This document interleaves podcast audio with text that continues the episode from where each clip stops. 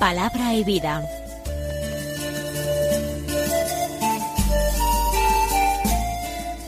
Con el padre Manuel Horta, desde Sevilla.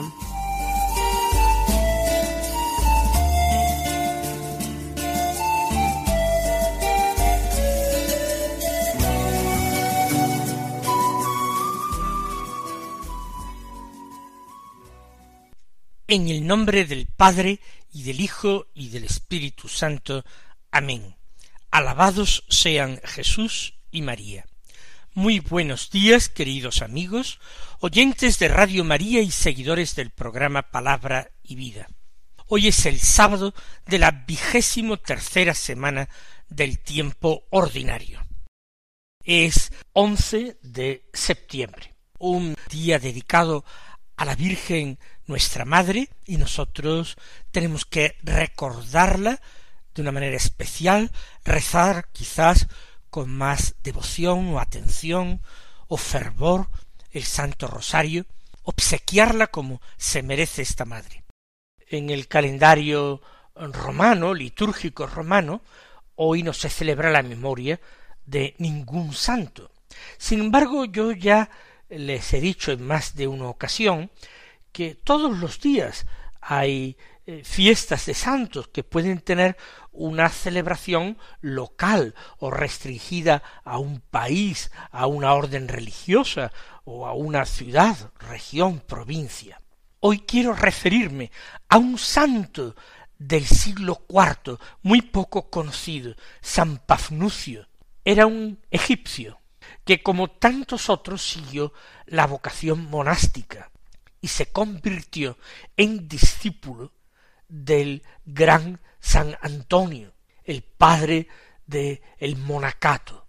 Pafnucio fue uno de estos hombres que, atraídos por el misterio de Dios, marcharon al desierto y también conmovidos por el ejemplo de San Antonio el Grande, San Antonio Abad, buscaron su magisterio. Pero él fue llamado al episcopado y fue hecho obispo. Pues bien, en tiempos de la tetrarquía del emperador Diocleciano, el César Galerio decretó una persecución terrible contra los cristianos. Y San Pafnucio sufrió el castigo de muchos otros valientes confesores de la fe y mártires. Se les sacó el ojo derecho y luego se les marcó a fuego en la pierna izquierda, a la altura de la pantorrilla, y a continuación se les mandó a trabajar en las minas, en unas condiciones espantosas. Pafnucio se mantuvo fiel en la confesión de la fe, hasta que pudo ser rescatado de las minas y volvió a ejercer el episcopado y participó en el concilio de Nicea, en el que se alió con el gran Atanasio de Alejandría para luchar contra el arrianismo. Y ahí vivió valientemente hasta el final de su vida, testimoniando a Jesús crucificado. Él había recibido las marcas de Cristo crucificado en su carne. Y no solamente luchó contra la herejía arriana, permaneció siempre en ese bando de Atanasio, sino que cuando en otro concilio, el concilio de Tiro, celebrado en el año 335, descubrió que otro obispo, que había padecido su mismo martirio, llamado Máximo, que era obispo de Jerusalén, se alineaba con las tesis arrianas en el concilio de Tiro. Él le tomó de la mano en el aula conciliar y lo sacó fuera. Trató de eh, reprenderle cómo después de haber sufrido martirio por Cristo condescendía con la herejía de Arrio. Máximo de Jerusalén se arrepintió y volvió a entrar en el aula conciliar y se sentó junto a Pafnucio y otros que se alineaban detrás de la doctrina del gran Atanasio. Qué ejemplos tan conmovedores de santidad, de fortaleza, de amor a Dios. Vamos a escuchar ahora la palabra de Dios que se proclama en la liturgia de la misa del día. De la carta primera de San Pablo a Timoteo, capítulo primero, versículos quince al diecisiete, que dicen así. Querido hermano, es palabra digna de crédito y merecedora de total aceptación, que Cristo Jesús vino al mundo para salvar a los pecadores. Y yo soy el primero. Pero por esto precisamente se compadeció de mí, para que yo fuese el primero en el que Cristo Jesús mostrase toda su paciencia, y para que me convirtiera en un modelo de los que han de creer en él y tener vida eterna.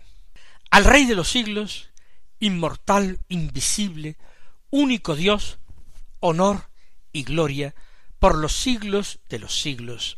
Amén. Después de el encabezamiento de la carta que escuchábamos ayer, después de presentarse como autor de la carta, después de mencionar al destinatario, a su hijo Timoteo, después de la bendición y buenos deseos para con Timoteo, Pablo sigue con una afirmación que carga de solemnidad. Él afirma es una palabra digna de crédito y merecedora de total aceptación. Está empeñando su autoridad apostólica. Él ha reivindicado el título de apóstol y ahora está diciendo que esto que dice, esta palabra que va a decir, es digna de crédito y merecedora de total aceptación.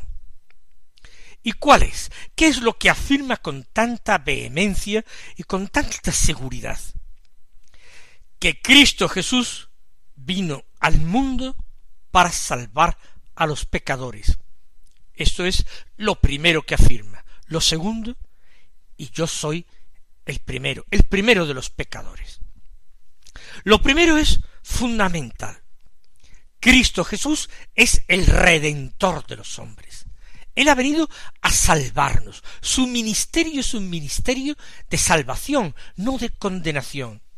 Su ministerio es un ministerio de sanación, no de juicio, aunque el Padre haya puesto todo en sus manos y le haya otorgado el juicio. Pero Él no ha venido para juzgar a los hombres, no ha venido para condenarlos, él ha venido para salvarlos, y así lo manifestó durante su vida pública en muchas ocasiones. Él venía como médico de los que estaban enfermos. Esa era su tarea, por eso se mezclaba con pecadores, por eso entraba en casa de publicanos, por eso se dejaba interpelar y tocar por prostitutas, por eso acogía con misericordia a todo ese desecho moral de la sociedad, que sin embargo experimentaba sed de Dios, ansia de reconciliación, necesidad de misericordia. Por eso él contó las parábolas de la oveja perdida, de la dracma perdida, del hijo perdido, que es la parábola del hijo pródigo, para justificar cuál era su actuación, para justificar lo que dice Pablo, que es digno de crédito, que él había venido para salvar a los pecadores. La segunda afirmación de Pablo es que él es el primero. ¿Qué quiere decir con esto? Puede ser un poco retórico decir que él es el peor pecador del mundo. Tampoco lo afirma así es el primero de los que presenta, es decir, él no está señalando a los demás con el dedo, como si él fuera un hombre puro, como si él pudiera arrojar la primera piedra en este asunto. Yo soy el primero de los pecadores. Yo, el que habla, reconoce en primer lugar que soy pecador, que por mí ha sido necesario que viniera Cristo y que sufriera el tormento de la cruz, de toda su pasión. Yo soy el primero. No viene Cristo Jesús por los pecadores y yo me sitúo al margen, mirando desde otra orilla. No, yo soy también pecador, yo el primero, lo digo por mí, no sólo por los demás, lo digo en primer lugar por mí y después por los otros, porque el Señor permitió que creciera el pecado para luego tener misericordia de todos. Continúa escribiendo el apóstol. Pero por esto precisamente, por esto se refiere por el hecho de ser yo también el primero, un pecador, por esto precisamente se compadeció de mí, para que yo fuese el primero en el que Cristo Jesús mostrase toda su paciencia. De nuevo insisto en esta expresión el primero. No se trata de el primero en el tiempo, ni tampoco el primero en importancia. Habla diciendo el primero porque se está refiriendo a sí mismo y no simplemente dejándose aparte en este asunto. El Señor se fijó en él, se compadeció de él, él sintió eh, compasión, ternura, misericordia, como había sentido de tantos hombres, aquejados de enfermedades, dolencias y sufrimientos, tanto físicos como morales, como el Señor se compadeció de aquel paralítico que habían llevado hasta él en una camilla y habían descolgado desde el techo hasta el interior de la casa en que se encontraba, como se había compadecido de aquel otro paralítico que esperaba su turno para ser curado junto a las aguas de aquella piscina, de aquella alberca, entonces el Señor se compadeció de Pablo, que estaba tan ciego, tan obcecado, que estudiaba la palabra de Dios como fariseo celoso que era, pero no entendía absolutamente nada. Quizás sólo Dios lo sabe. En el fondo había un deseo sincero de llegar a Dios, aunque el camino emprendido no podía ser un camino más errado. Pero Cristo Jesús se compadeció de mí, para que fuese el primero en que Cristo Jesús mostrase toda su paciencia. Cristo Jesús había mostrado su paciencia, su misericordia y su compasión, sufriendo el tormento de la cruz, para con el buen ladrón, para con aquel ladrón arrepentido que le había confesado en la cruz. Si queremos buscar en el tiempo esa compasión de Cristo, pues le hemos podido encontrar en los días de su vida mortal y también en el mismo momento, en el mismo instante de su muerto en la cruz. Por eso digo que Pablo, cuando dice yo el primero, no quiere decir que sea el primero en el tiempo que hubiera recibido la compasión de Cristo. Pero desde luego con Pablo mostró toda su paciencia. Dios soportó con paciencia el mal que realizaba Pablo, sus pecados, su blasfemia, su persecución impía de cristianos. ¿Para qué? Para mostrar que todo es gracia, que es Él quien otorga la misericordia, rehabilita al hombre y forma un hombre nuevo en Pablo mostró toda su paciencia. Y, y añade, y esta expresión, esta afirmación de Pablo, me parece clave para comprender no ya sólo la carta, no sólo este, este trozo, sino para comprender el personaje de Pablo, toda su vida. Porque dice, para que me convirtiera en un modelo de los que han de creer en él y tener vida eterna todos los que han de creer en él. Se refiere Pablo al futuro, incluidos los colosenses, que han creído en el Evangelio después de Pablo, que son cristianos más recientes que Pablo han llegado a la fe después que él. Y Pablo ha sido elegido por Cristo como un modelo, como un ejemplo de su paciencia y de su misericordia. Los que han de creer en él y por eso han de tener vida eterna. Pueden mirar a Pablo, por grandes que hayan sido los pecados, por feroz que haya sido su oposición al Evangelio, por equivocados que hubieran vivido en algunos tiempos, en algunas épocas de su vida. Dios es rico en misericordia, y la prueba viviente y palpable es toda la vida de Pablo. No se entiende sin una intervención de Cristo Jesús ese cambio radical de perseguidor en apóstol. No se entiende en absoluto toda la vida de Pablo, toda su historia personal, si no es porque Cristo se compadeció de él. Y no sólo se compadeció de él, sino de todos aquellos que se aprovecharían de la vida de Pablo, del cambio de la conversión de Pablo.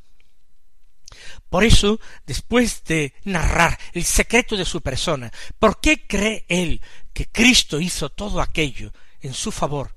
termina con una bendición, con una alabanza al Rey de los siglos, inmortal, invisible, único Dios, honor y gloria por los siglos de los siglos. Amén. Llama a Cristo Jesús el Rey de los siglos, de los siglos de la historia de los hombres, porque desde el momento de su encarnación, cuando Dios decide entrar en la historia humana, en ese momento se convierte en Rey del tiempo, como lo era Rey de la eternidad. Ahora es también Rey del tiempo, de los siglos. Es inmortal e invisible. Invisible ahora para los colosenses, para los creyentes. Jesús, antes de despedirse de los suyos en la ascensión, les dijo bienaventurados los que crean sin haber visto, los que crean a través de vuestra palabra, de la palabra apostólica. En definitiva, declaró bienaventurados a los creyentes. Es invisible, y sin embargo lo amamos, creemos en él, hablamos con él, como si lo tuviéramos delante de los ojos. Inmortal, el que fue herido, el cordero degollado y sacrificado, ese vive para siempre, es inmortal, es una confesión de fe en Cristo resucitado. Único Dios, porque Cristo Jesús es Dios verdadero de Dios verdadero. Él es luz de luz. Es único Dios. Hay un solo Dios, no son varios, aunque en Dios nosotros reconozcamos y distingamos una divina trinidad de personas. Honor y gloria por los siglos de los siglos. Esto es lo que le tributa Pablo, y no sólo con sus palabras, que eso sería poco, tal como hace aquí, sino que él quiere con toda su vida, con su entrega, un día con el derramamiento de su sangre, Pablo quiere tributarle honor y gloria, y desea que se le tribute por los siglos de los siglos. Amén. Así sea, de tal manera que termina como una solemne oración litúrgica con ese amén. Vamos a pedirle también nosotros al Señor, por una parte, ese amor fiel, continuo, real a su persona, una gratitud inmensa. Vamos a pedirle también ese espíritu de alabanza y de bendición del que Pablo se manifestaba realmente poseído, imbuido por él.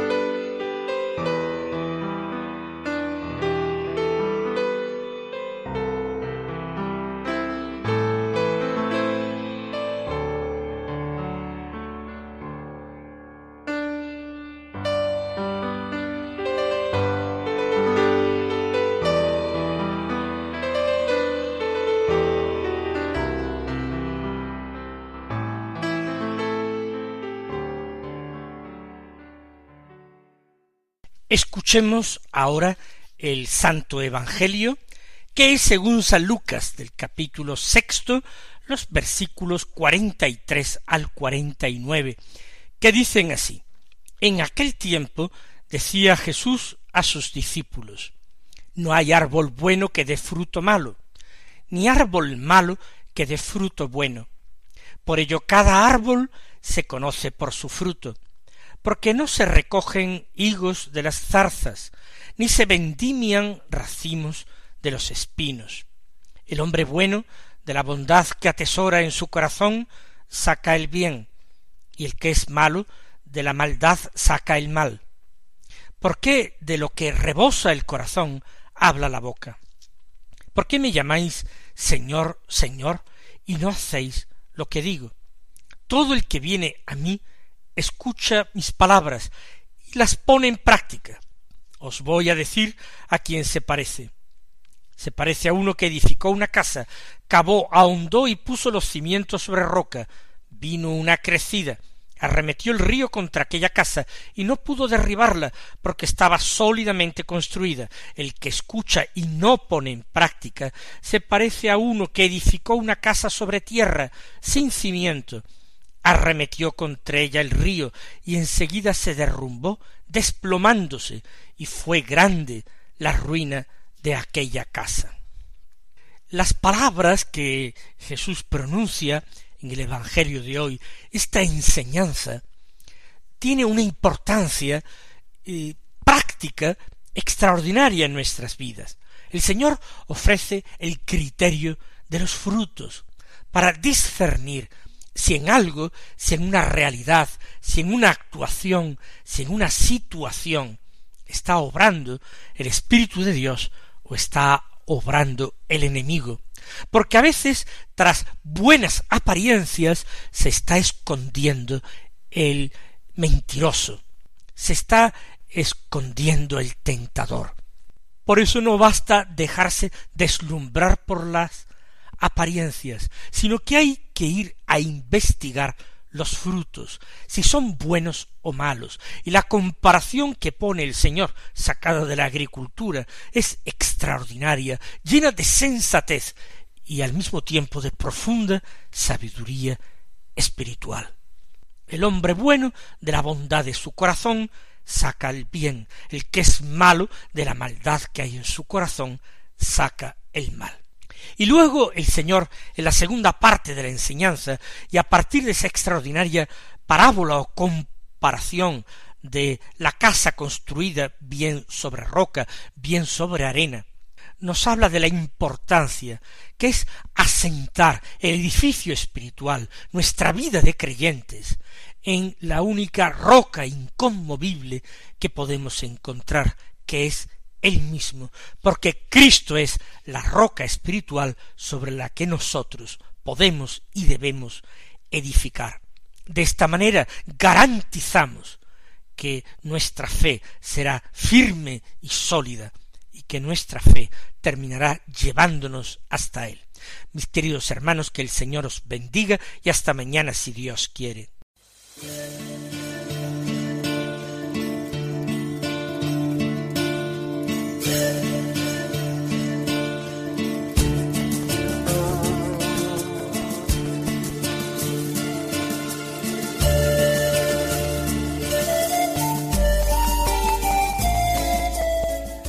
Concluye Palabra y Vida, un programa dirigido desde Sevilla por el Padre Manuel Horta.